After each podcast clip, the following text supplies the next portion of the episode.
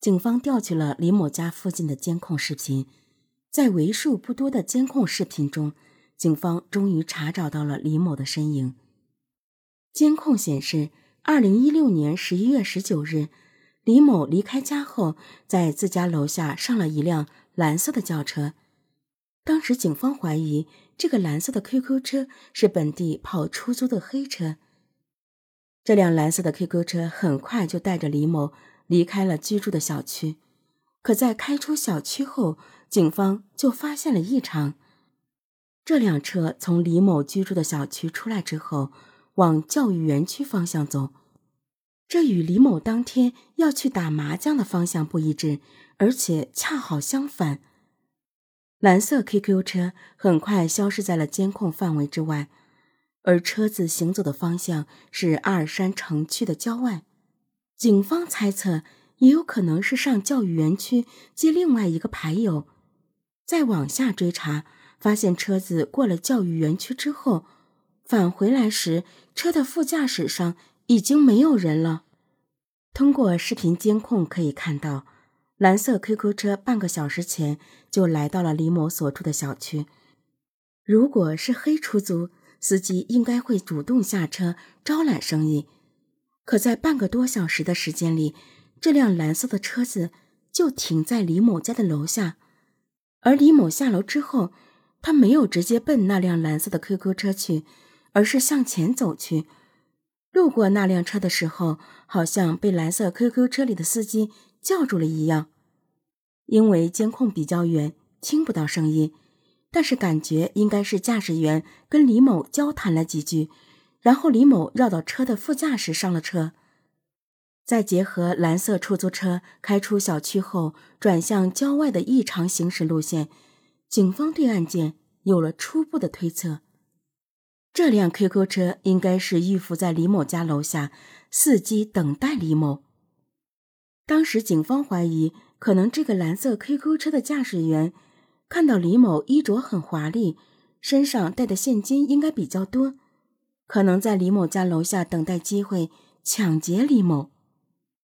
当警方分析出李某可能遭遇抢劫时，便开始担心李某的生命安全，因为在蓝色 QQ 车从郊外返回市区的监控中，副驾驶位置上已经看不到李某的身影，而车辆往返的间隔是二十四分钟。难道司机在这二十四分钟把李某杀害了？然后抛尸了。警方立即出动了大量警力，分了十一组，从教育园区往口岸公路两侧进行寻找。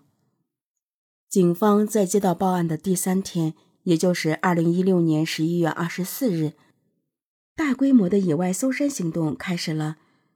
当时阿尔山天气的气候是零下三十二度，非常的寒冷，而且还下着清雪。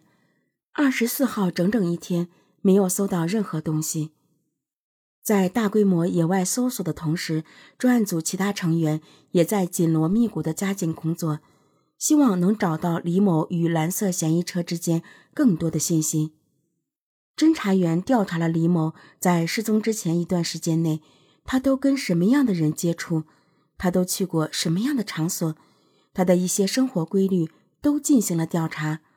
很快排查出，在李某失踪的前一天晚上零点五十多分，李某在回家的时候，李某家楼下有一辆车非常可疑。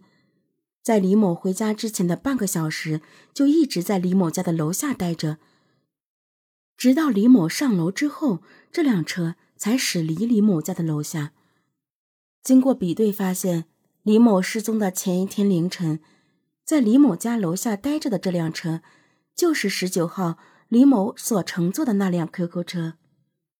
这个蓝色嫌疑车辆居然在李某失踪的前一天就出现在李某家楼下，这个发现让警方推翻了之前黑车司机寻找目标抢劫的推断。李某的失踪很可能是熟人作案。经过细致的调查，警方推断。驾驶这辆蓝色 QQ 车的男子与失踪的李某有重大关联。从时间上看，此人应该是最后见到李某的人。找到驾驶车辆的男子，才是案件侦破的重点。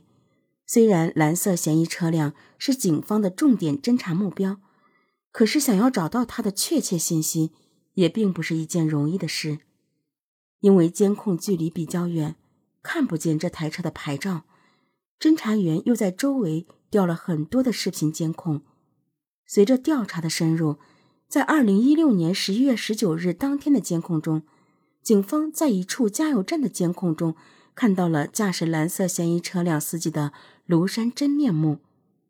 发现嫌疑车辆的牌照号之后，侦查员通过交警部门马上调取了车主信息，但是经过调查，这个车主信息和在监控视频当中所看到的驾驶人的身高、年龄并不符合。